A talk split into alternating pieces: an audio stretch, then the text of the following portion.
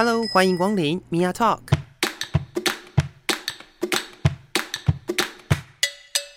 每个人都是有趣的书，有着独一无二的故事。一杯咖啡的时间，与你分享生活点滴。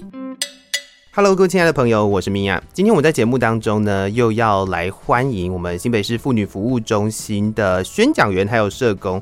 呃，首先为大家欢迎的是淑玲姐姐。Hello，你好。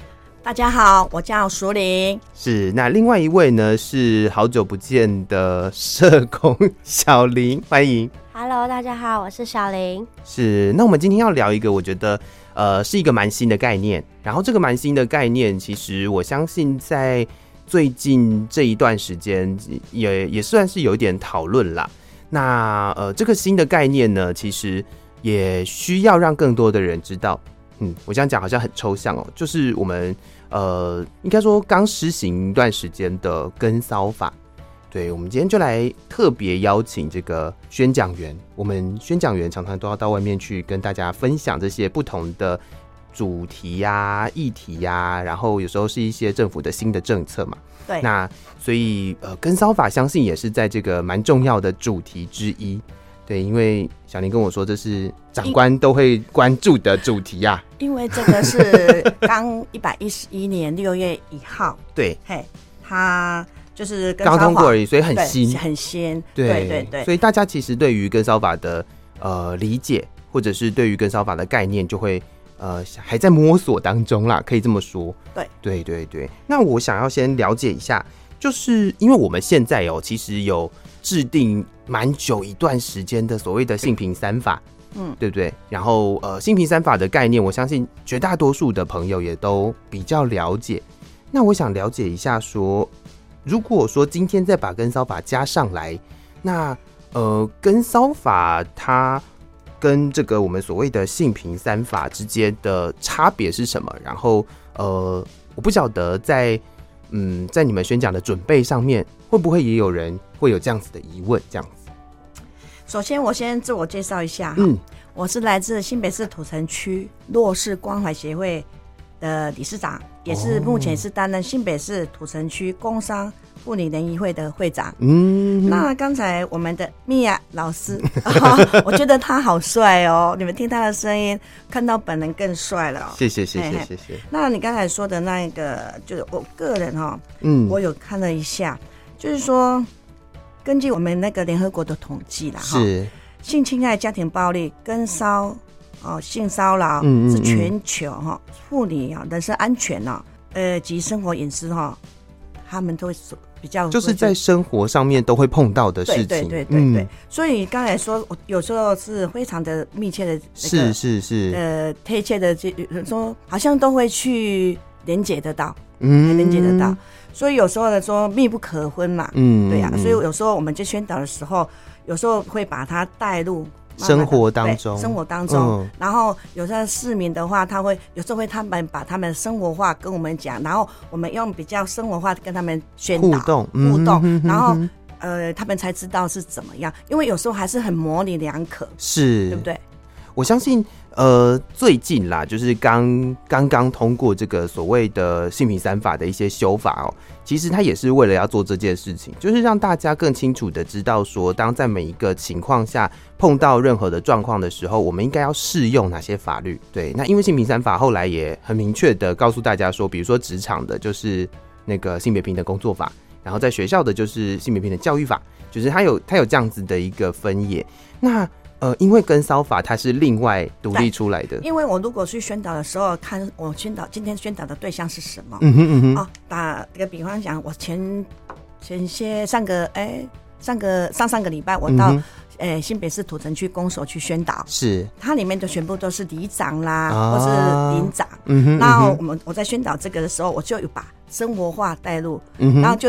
我就会讲一个类似说我的经验嘛，嗯，嗯嗯，就像我们在海山捷运站有一次，我从海山捷运站出来，有一个人，一个男生在我的面前跌倒了，嗯哼，然后我不敢去跟他扶起来，拉他，嗯，我不敢，然后因为我我第一我怕说他我一直在跟踪他，嗯哼，其实我没有跟踪他，是，那我去扶他一把，我又怕他说我是性扰他那个骚扰骚扰，是是是。然后他后来跟我讲说：“小姐，拜托你给我扭起来。” 然后我把他，我就那时候我就问大家说：“你们知道哦？那时候哈，我的感受啊、呃，前面有很多瘫痪嘛哈，你讲现在瘫痪的感受，而且讲你的感受是怎样？”有的民众就跟我讲说：“那个男生到底帅不帅？”哦，哦，我说你那，我说不是这样的啦，因为我感觉开始也卡哈。归类拢没起来，我改又起来了哈。一的他一直跟我说谢谢，然后我那时候我心里是想说，他会不会误会说我跟踪他？嗯哼，因为他很帅，真的帅，跟踪他，或是说哦去拉他碰他这样子，对对对。然后后来那个前面的那个那个贪官就跟我讲，这个地方常得打。哦，他可能在划手机，是是是是是，划手机他没有没有注意到脚边，对对对，嗯、所以有时候我用这个比较，我真的我遇到了，跟大家讲、嗯嗯、啊，他们有时候反应的就不一样了，有的人就觉得说啊，你去拉他就是哦，嗯、哦，让我感受不舒服，可是那时候我就跟他们讲说，洗衣服的，可是变成我自己会害怕。嗯，哦，就会有人与人之间的距离就产生了。是，对啊，对啊。其实我们在制定不同的法律，或者是有所谓的规范的时候，不一定要到法律的层次啦。但是就是有一些规范的时候，本身就容易让大家其实会担心说，我们现在是不是会超过那条界限了？对，所以呃，我们常常会，因为我自己做这个节目也做了一年多，然后我也会觉得说。嗯，有我们每次在跟大家讲尊重，尊重，对不对？尊重的那个界限到底要怎么拿捏，其实也是蛮困难的。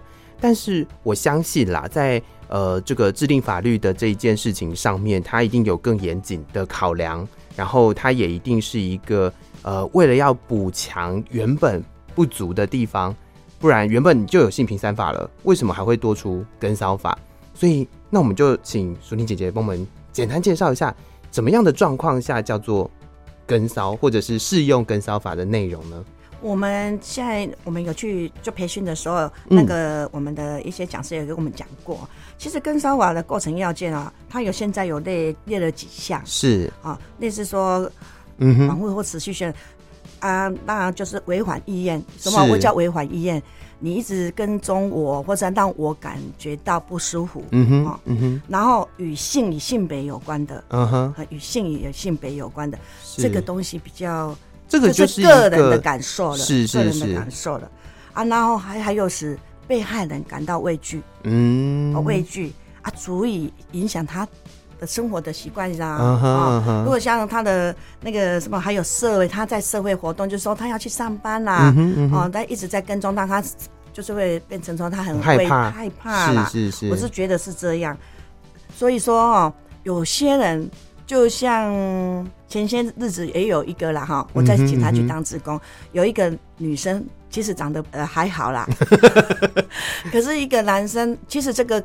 每个人喜欢他的感受不一样，一个男生就一直每次在上班的时候都尾随他，嗯、他就变成他很害怕，他都在警察局去就是说把好，到时候要申请保护令啊。哦、其实这个不能，依我所知道的一些呢，保护令的规定应该不是这样。对呀，对对，对，警察说不是，他说他一直跟踪我怎么样？可是老实讲，警察要拿叫他拿证据吗？证据。嗯、可是老实讲，这个证据很难去拿。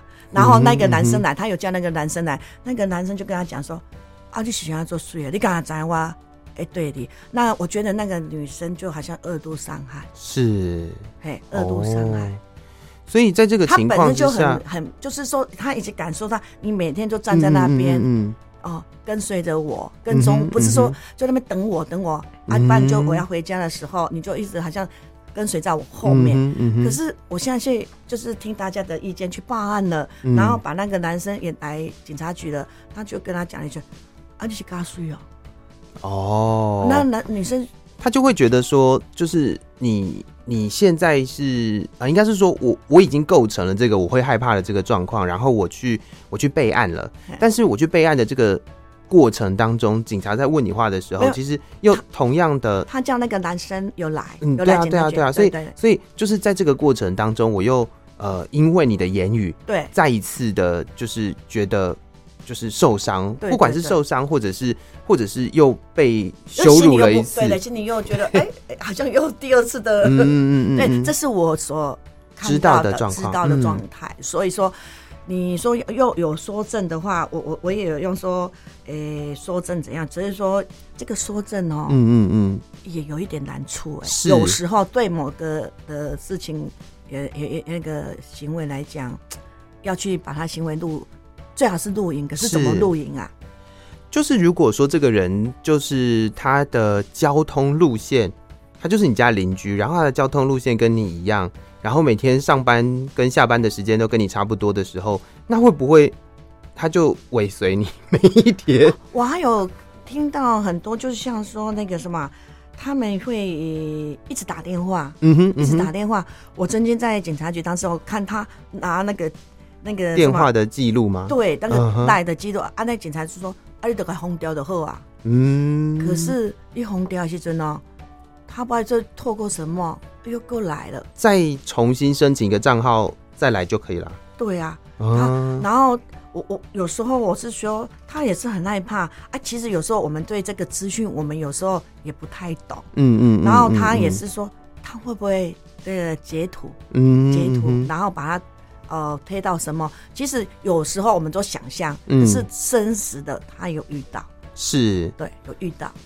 其实我觉得跟骚法它定定了一个我觉得蛮重要的点啦，就是因为以往我们常常会除了我们讲的就是物理跟骚，就是所谓的实际上跟在你后面那个人之外，其实在这个法案里面，它也有提到，透过不管是用打电话的方式啦，或者是传讯息的方式，然后持续不断的，它其实几个构成的要件嘛，就是你要持续不断，然后你要你要足以违背我的意愿，然后又要让我害怕。基本上你要构成这些呃要素，然后呃，如果说事件是透过网络的方式，比如说用 Line 啊，嗯，比如说用什么呃网站啊传讯息的，那个可能在搜证上面就好比较容易一点，因为你可以截图，因为上面有时间。用不同名字啊？对对啊，就是你你得要去你，啊、你得要去举证后面那个账号的后面那个人是同一个，对啊，或者是呃，就是这个东西就会比较困难一点。不过。呃，我觉得啦，就是依照现在目前我们可以做的事情，其实是嗯，尽量尽量搜集资料。对我来讲，我觉得假设你今天碰到这样子的状况的话，搜集资料，然后或者是嗯，能够找到一些资源去协助你，我觉得这是重要的。对对对，因为刚刚碰到的这些状况，很有可能是就是他真的不知道该怎么办。其实一般的民众啊，有时候他们。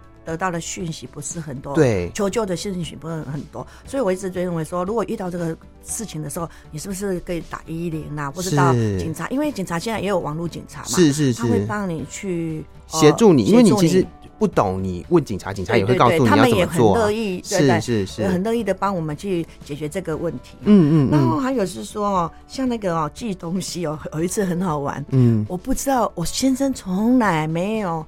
不，我我所谓的不是网购，就是买东西，他要送给我们那些会长。是。然后有一天，我们楼下说，我们楼下有一个包裹，哎、欸，我会害怕嘞，还署名吴景辉，就是我先生的名字。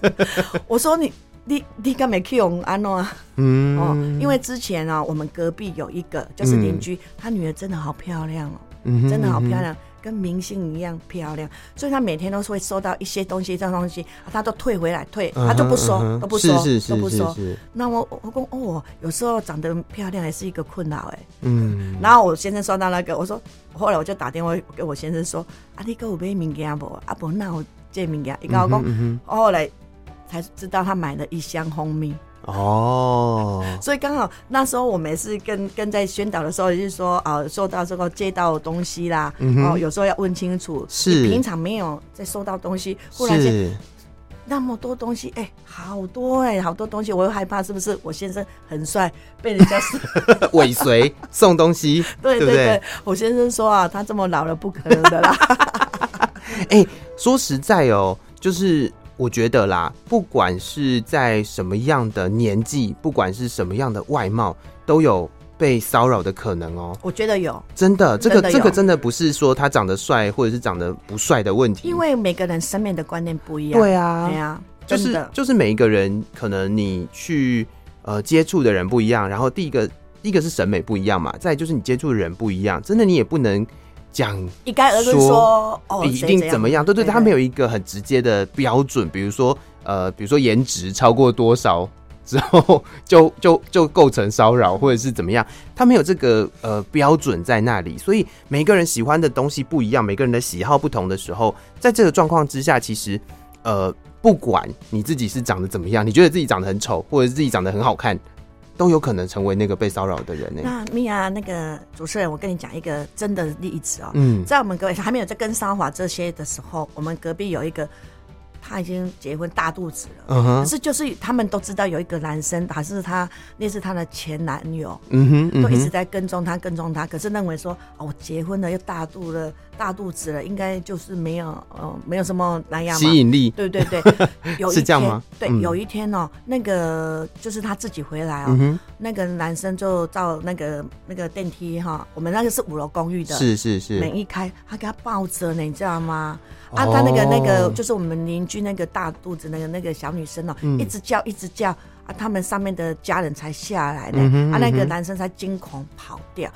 他那时候他早就知道他在跟踪他了，是，可是认为说啊，就前男友了啊，就应该是不没有没有什么关系，或者是说可能也没有他也没有这个意思啦，也有可能是这样觉得，就已经结婚也近了啦，我已经嫁人了啦，啊，你看那时候搞到。小孩子差一点就就那个嘞，就流产了。嗯、所以那时候，嗯，如果有跟跟踪，有像现在呃政府法律定定下法律这样就政府这么推广的话，他那时候比较谨慎，因为是对啊，就不会发生这个事情。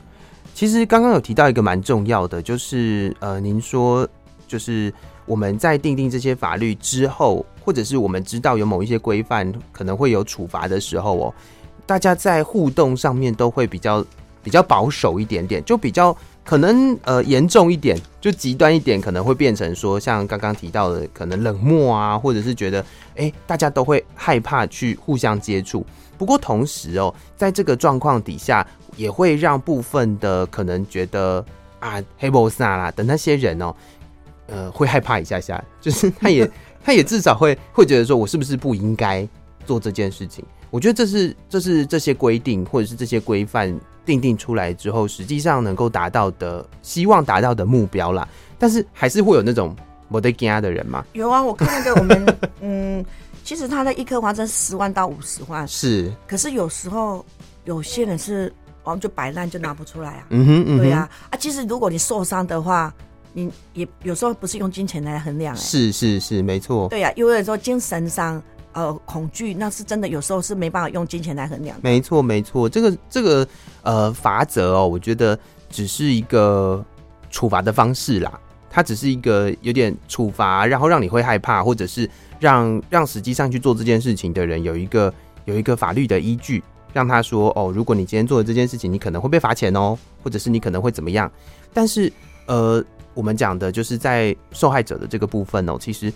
很多时候，我们还是需要靠更多的，比如说像所谓的社会安全网啊，比如说像一些社工啦，甚至是身边的朋友、亲朋好友的一些支持，然后来慢慢的让他回归到原本的生活方式。我觉得，其实哈，像我刚才说说呃举例的那个说孕妇那个，嗯、后来他自己都不敢走夜路了，是然后。有时候这个情况是也会衍生到夫妻感情，是因为他认为说啊，你都就之前的事情，为什么还搞到这样、嗯、啊？所以说有时候这个精神上的折磨是很严重的，没错。所以有时候他们说最重判到五年哦，说那个被害者哦，他有时候虽然加害者五年，嗯哼，被害者五年不一定会走出来耶。而且讲实在的，就是五年而已。对不对？听起来也是五年而已，哎，就是就是，假设他是二十岁进去好了，出来就是二十五岁，假释。对啊，所以其实我觉得啦，就是它并不是一个很重的罚则，但是它是透过这个法律的规范，让大家知道有这样子的一个规定存在。然后，如果你要犯法的人，要三思哦。那对，像那个这个法律，就是让我们。屏东那个万丹那个、嗯、有没有那件华那个那件事件以后，才会去延伸到一百一十一年六月一号才成立这个跟骚法的台北公国。所以有时候哈，嗯，感情因素啦，任何因素啦，嗯、是不是都要大家讲清楚？是，你看，不然才会衍生在悲剧以后，我们才要来设立什么？是是是，好像有一点比较迟了。但是，对啦，我觉得，当然我们在人际的互动上面，实际上真的要去注意的就是尊重啦，就是要互相尊重，然后再来就是要充分的沟通。在这个充分的沟通，然后互相尊重的前提之下，才我觉得才能够达到所谓的以礼待人的这件事情。法律当然是最后的底线啦，就是真的非必要也不会走到这个法律途径嘛。但是如果说今天有这样子的法律依循的话，其实我们也能够呃透过这个法律上面的规范，让大家知道做什么事情是不对的。然后呃，我我觉得这也是一个它的好处啦。对对对，那呃，另外我们想要聊一下说，就是您认为，如果我们今天碰到类似的状况，我们刚刚有提到好多好多的例子哦。那如果今天真的有一个我们听众朋友好了，或者是你身边的朋友碰到这样子类似的状况的话，你会怎么建议他该怎么处置呢？如果你今天刚好遇到这个事情的时候，嗯、发生的时候，你要把事，就是说发生了什么事情，嗯、什么事情让你觉得是。感受到跟踪，嗯、然后就来就是什么时候，嗯，什么时候，时间要记，嗯、好，然后哪个地方，嗯哼嗯哼，啊物，啊，然后这些都要去保存它的证据在，收集、嗯、自己要先保护要先记录，要记录，嗯、是，因为我们现在手机也很很方便啊，嗯，对对对，你有一个录也是有录影的功能，是，环录一下，是，不然他到时候说没有了，你也没办法去。有什么证据啊？是是是，啊、我觉得所以说，嗯，那个时事时地物，嗯，我觉得说这个刚好要去注意一下。是有的时候不一定要开录影，或或者是甚至有的时候就是你可能你很害怕，所以你大概快速的拍个照，知道那个人是谁，然后大概。呃，记录一下，我觉得现在也有很方便的，就是手机上面你可以用声音啊，或者是用打字的方式去记录什么时间点在哪个地方，然后从哪里到哪里。这种状况底下，呃，去去做这样子的记录，到时候如果真的你没有相关的那个证据的话，至少呃路上还是有一些就是监视器嘛，或者是走进超商啊。对啊，对啊，因为现在店家其实外面也都有监视器，所以你知道那个。地点跟时间的话，其实在，在在搜证这件事情上面是相对容易的，所以我觉得还是要把它记录下来。对，因为我们跟跟骚那个哈、喔、的行为有很多种，是。所以我刚才才会说到那几点，因为有监视你，有人在监视你，也有尾随你的，对，还有寄送物品的，对，嘿，还有冒用各自的，哦，是是是，还有不当的追求，嗯哼，不当的追求，还有妨碍名誉的。嗯，还有通讯骚扰，嗯嗯嗯，一通讯骚扰，还有歧视的都有，嗯、所以才有发生说，我对我们要缓收证这样，就是说，哎、欸，把那个物品，如果说寄东西给你寄那么多，你是不是要拍摄起来？是，对，很多，所以跟骚扰哈，哎、欸，跟那个跟踪那个骚扰的行为有很多种，所以才会说，啊、嗯哼，把事实地物都要保存下来，嗯。欸有的拿到的时候啊，东西就丢了，人家、嗯、你你要跟人家讲，人家也不也不知道你你拿到什么，是，对呀、啊，啊有通讯的跟带很多，你是不是可以截图？嗯嗯嗯，对呀、啊，很多方式你要先保护自己，没错没错，把这种资料、这种证据，然后提供给相当单那相关的单位，这样。嗯哼嗯哼。我觉得还有一个蛮重要的一件事情，就是因为有的人可能会觉得打电话给警察好像很麻烦或什么，但是其实现在啊，就是政府在各个各个地方的政府其实都有蛮多的资源的，像新北市妇女服务中心，他们也可以提供，比如说宣讲员，或者是有很多的咨询的服务。如果你今天真的有遇到什么状况，然后需要协助的时候，其实还是有这些机构或者是。呃，除了警察之外的人，也可以提供你很多资讯，然后呃，教你一步一步的慢慢陪着你把这件事情走完。我相信是这样啦，就是呃，如果说今天我是独立独自一个人处理这件事，我可能会觉得很无助。但是如果我今天可以有这些资源，不一定，因为警察可能真的很忙。你可以再打一一三妇幼专线啊。对对对，就是很多就是其实我们有很多的管道，对对可以对去呃去找到这个资源，然后让让你可以不要这么无助，然后不要这么不要这么辛苦。对对对，所以呃刚刚提到的就是搜证记录很重要，但是另外一方面就是我觉得也要把自己照顾好。就是如果你需要有人帮忙，或者是你需要有人陪的话，陪你去走这一段路，或者是陪你去做这件事情的话，就是哎，妇幼专线，或者是各地方的，不管是妇女馆、妇女中心什么的，这些都是一些资源。然后，然后甚至还有一些专门在协助，就是呃，可能跟性别有关系的一些一些单位的 NGO。对对对对对，所以嗯，大家都可以找得到这些资源的。其实我一直觉得说，有些人哈，像刚才米娅老师说的，要保护自己，可是有些人就不懂得保护自己，认为说哎，不要给，不要紧，嗯然后不要给，没关系之下，你就会有关系。对，很多时候我觉得要要让自己的那个自我保护的意识哦，嗯要提升一点。对，我相信，我相信现在的这个社会啦，就是不管是透过透过呃网络也好，透过宣讲也好，透过各种场合来来告诉大家说，我们有不管是法律规范，或者甚至教大家一些嗯如何跟人互动，对不对？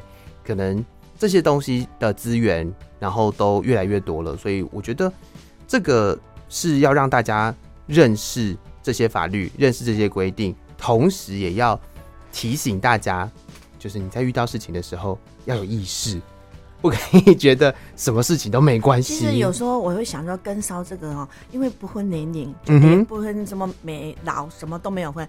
因为有时候小朋友哈，有些小朋友国小的他不知道，是。他也是上网哎、对啊，对啊。然后上网的时候就变成了有很多哦，他不懂，他好奇，嗯哼。他会去冒用个资哎、哦，冒用个资，然后就他好奇嘛。嗯哼我们上一次有有遇到这个事情哎、嗯对呀、啊，那他好奇，他就去冒用各自去用一下，想觉得这样是怎样，他也不知道他他已经在幻化的那个边缘了。是，所以我觉得教育也蛮重要的啦。对，就是除了除了我们刚刚讲，就是对自己的部分之外，其实教育透过各种方法的教育，不管是学校的教育也好，或者是呃，就是去听讲座也好，或者是宣讲也好，其实各种的教育都蛮重要的，让大家知道说我们怎么样的行为是是不对的。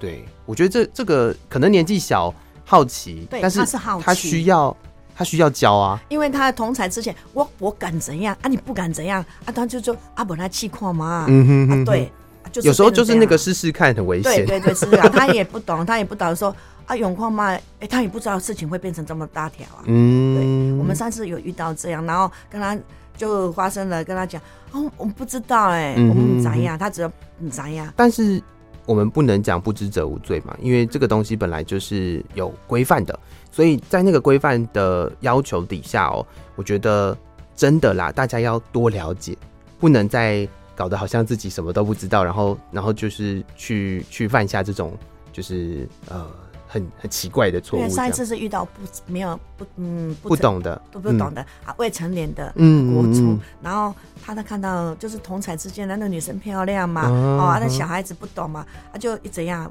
不当的追求，一直打一直打电话，一直打电话，嗯。打到哦鬼八通的呢，嗯。啊就是想那个女生就怕去学校了，嗯，怕去学校了，怕碰到他，对，嗯然后他又不敢跟家人讲，嗯一直说给他讲吼，我家长误会说，哎，我被高朋友啊，是安嗯哼嗯哼怎？啊，他嗯哼。一直抗拒去学校，啊就就不想去学校，就在家里。啊，家人当然会问了，嗯哼，啊，问了以后，他就说你是不是有跟他交往？啊当女生一直说没有，家人有时候也不太，现在年轻人他有时候父母亲可能他之前也有怎样，父母亲就不相信了嘛。哦，对呀、啊，然后后来才引申到学校去，嗯然后学校就叫呃男男孩出来，嗯那跟他看，哦，真的打了很多。嗯哼，很多啊，很多的时候就叫他不要这样，可是他们真的不知道说他们这样是不对的，对啊，所以不以知道不对，所以真的是要透过这种可能实际上的教育，嗯可能要要呃从生活做起啦。我觉得对。那刚刚提到的这个部分哦、就是诶、欸、不当追求。那我想聊聊，就是在现在目前跟骚法的范围，其实刚刚听起来是蛮广的啊。那如果说我们今天真的碰到了，就是要呃追求对，有没有？就是真的真的碰到了，就是我要去我要去交个男朋友、交个女朋友的时候，在那个状况下，我们到底要用什么样的方式比较呃不会去触犯掉这条线呢？说的这个很好嘞，是很好的问题耶。那那我问你，怎么办嘛？你呢？我觉得啦，我自己我的我的想法是这样，我自己的话，我会觉得呃要很，我觉得要在互相认识的这个过程当中，就必须要把。底线先讲清楚，就是比如说像我自己的话，我的习惯是我会跟呃不管是谁，就是不管是是不是要追求的人，就是或者是说怎么样，就是我会跟他说我的底线在哪里，就不会有那个打几百通的问题嘛。就是可能会告诉你说哦，可能我什么时间到什么时间是是工作的时间，然后那一段时间就是比如说传讯息也好，或者是什么也好，就是你不要不要一直不停的去。呃，传递某些东西，然后如果说你今天真的是收到了一个不喜欢的东西，或者是呃呃，我送你礼物的时候你不喜欢，然后我就会直接问说，如果这个不行，那你告诉我，我就不会再送你这个东西了。我觉得这个是有年龄性的，国中、高中，因为耶，我觉得因为还有那个你，我相信比较成年的，我相信一定，我相信一定跟就是社会历练有关嘛，对对对，因为有的时候我们呃可能。所谓的年纪小、血气方刚，有时候你也会觉得说，哎、欸，那个很热血啊，有没有？我们看那个，不管是呃影集也好看电影也好，嗯、大家那种热血啊，就是追求、啊。我觉得是年龄每这个阶段，每个阶段不一样啊。嗯。所以现在有很多，我我朋友有开相相亲的那个是公司、欸，哎，是对呀、啊，因为他们也。我本来以为说你怎么开这个公司干嘛？后来有跟商华出来的时候，我觉得，哎、欸，开这个公司，哎、欸，就会避免这个问题在。就是，就是我很明确的让你知道说，哦，你你现在来就是我要，我是要寻求一段好感情的。对。然后，然后你们可以交往看看或怎么样。对对对。然后他你的资历都写在上面，你要怎样？你的资料也在上面了。欸、我本来还以为说开这个会不会很莫名其妙，后来才，哎、欸，我们现在现在在说公司骚法，哎、欸，他真的。他有比较有眼见，我觉得是、喔。他有眼见、喔，我觉得是哦、喔。对，而且他就是在一个既定的框架里面，那个我们的要求嘛，就是哎、欸，彼此的资料要留，然后呃，你就是有什么状况，假设今天真的碰到了你去相亲的那个人有什么状况，你是不是不敢？你就算不敢跟他讲，你也可以跟那个相亲公司的人说。对呀、啊，啊，那你看你要去相亲的那公公司，你要先缴一笔钱呢。对呀、啊，对呀、啊啊，因为至少有一种。互相的保障是，不是？所以说，你说要怎样啊？年龄每一个阶段的年龄要讲的哦都不一样。嗯，对呀、啊。像我们老师这个子孙的，他就是比较成熟的，他就资深资深的。哇，你弟你的经历会不会很多？还好呢，其实对，但是但是我觉得啦，我觉得就是又回过头来谈到我们整个就是。呃，不管是所谓的姓名三法也好，或者是跟骚法也好，有一个核心的价值，就是希望大家在人际互动的时候，都要秉持着一个以礼相待，对，然后要尊重，要互相尊重。我是觉得说尊重啦，对，因为呃，当别人跟你说我不喜欢你这样，或者是我不要你这个东西的时候，适可而止。因为有时候，有时候我们在。呃，碰到假设很热血的那种交往，是不是就会碰到说哦？假设诶、欸，学生好了，每一堂下课都送那个小颗粒啊，或者是早上上课的时候在同学的桌上放个早餐的那种。对，我记得好像有电影是演这个嘛，就是吃了吃了一年的早餐的那个嘛。对对对，对。所以在碰到这样子的状况的时候，当你今天觉得，我觉得你送早餐这件事情，就是我不堪其扰，那我觉得他就应该是明确跟他讲，对，我就说哦，我不希望你再送早餐给我，对不对？就我觉得，我觉得现在除了这个，呃，我们要知道自己要做到什么程度之外，其实接受的那一个人也要有这个意识，要主动的提出我的意愿，就是我不要，我觉得我要拒绝你，我要让你知道，呃，不要做这件事情，你的底线在哪里？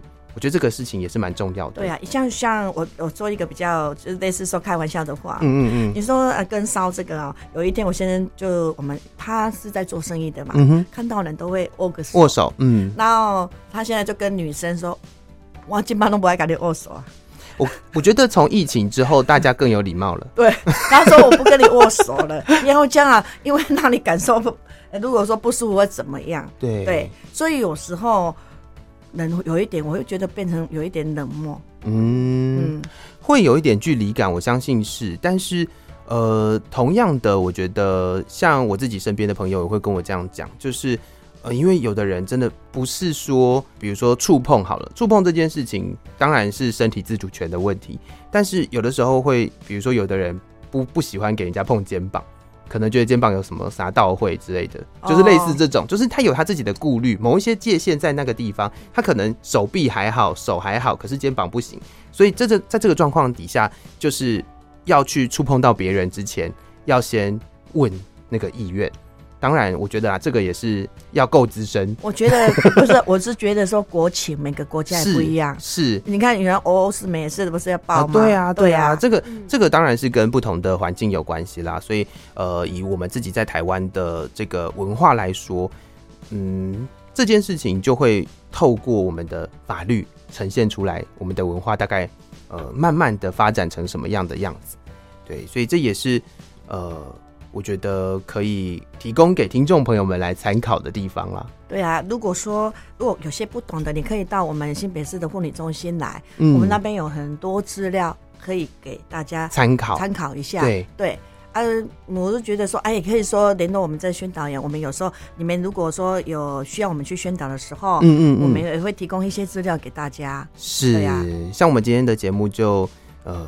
就是看到了非常多的资料，而且我们 我们现在要郑重的邀请我们社工来跟我们分享，因为妇女中心其实不只是有资料可以提供给大家，还有非常多的活动，然后还有一些讲座啊、电影什么的。对，看到非常多的海报在桌上，来一一的跟我们听众朋友们来分享一下吧。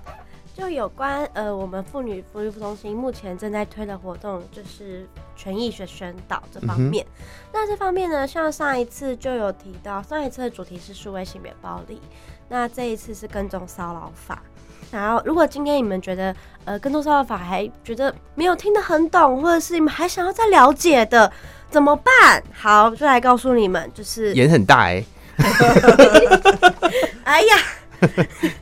然后就是，嗯，我们可以在八月二十五号的时候，在土城福源性活动中心，嗯、就是土城三教室，那下午两点到四点会有一个认识跟烧法的定义，还有法规，还有求助管道，嗯，让我们可以在深入的了解这些东西，我们该如何去因应跟认识这样子。嗯那再来就是我们这一系列的活动，有在一个九月一号，嗯，九月一号的时候会办一个桌游扮家加油。哦，这个扮家加油呢，就是让大家去体验跟了解我们在家庭中有什么样的样态，嗯，比如说可能会有同志，可能会有同性，或者是异性，就会让大家去了解这些家的不只有一种模样，嗯，这样子。那它这个的地点呢，在新北市的百寿介寿市民活动中心。那它的地址就在板桥区的民生路二段八十九之五号一楼。嗯。那我们讲师是我们的翁立淑老师，他也是三重芦洲的委员，他也曾经是三重芦洲的立法委员，是，对，他也更是我们性平委员会的理事长，这样子。嗯。那再来另外一个场次是九月八号的，在我们自己的中心。那它就是两点到四点，嗯，然后它是呃关于我们的百草千花不畏风雨的这一个展览。哦。那由我们是由我们的讲师是由妇女薪资基金会的监事苏苏千叶老师来讲讲解。那这个主题呢，为什么会叫百草千花不畏风雨的展览？是因为从戒严戒严的年代开始，台湾妇女们为了女性的劳权而抗争，所以目前的妇女运动都越来越成熟。嗯哼，虽然在这条路上我们还有很多路要走，但我们在不同的事件中也吸取了知识与经验，所以我们要。好好的了解一下这这一段过程的历史艰辛。是。那这个地点在我们新北市妇女服务中心。那我们妇女中心的地点在板桥区区运路一百一十一号三楼。嗯，有很多的课程耶。对，我们好多课程哦。对，所以欢迎大家一起来，大家一起来。然后在最后一场是九月二十一号的。这一场呢，在综合区公所的四楼多媒体教室。嗯哼。那它是一样，也是你好下午两点到四点。嗯哼，然后这一场特别的是，它是由我们边边女力协会的秘书长来带我们怎么玩桌游，怎么来认识数位性别暴力。如果在上一次的场次中，你们看你们听了还是不过瘾，或者是还是觉得啊，为什么好好难哦，数位性别暴力怎么那么困难呢？啊？你就可以过来听这场讲座了。是 是是，哎、欸，其实呃，分享了这么多，还是要再提醒一下听众朋友，如果说呃，大家对于这些，因为我们时间有限啦，就是大家对于这些活动真的超有兴趣的话。不妨就上 Facebook 去搜寻新北市妇女服务中心，然后去 follow 他们，就会追到很多活动。然后如果说大家有什么疑问啊，或者是有一些活动想要参与的，其实呃都可以在那个嗯 Facebook 上面跟跟你们联络嘛，对不对？嗯、对，是。那所以。我们今天呢，真的听了很多故事，非常感谢呃淑玲姐姐的分享，谢谢。嗯，那也非常感谢我们。哎、欸，我这样讲，我都会自己觉得，嗯，每一次来，然后呃，我们的社工的准备就一次比一次还要丰富，这样。对，那今天也再一次的感谢小林跟我们分享这么多活动，谢谢你。谢谢，那也谢谢，再一次的谢谢两位喽，谢谢你们。好，那最后再感谢各位听众朋友的收听，我是米娅，我们下次见喽，拜拜。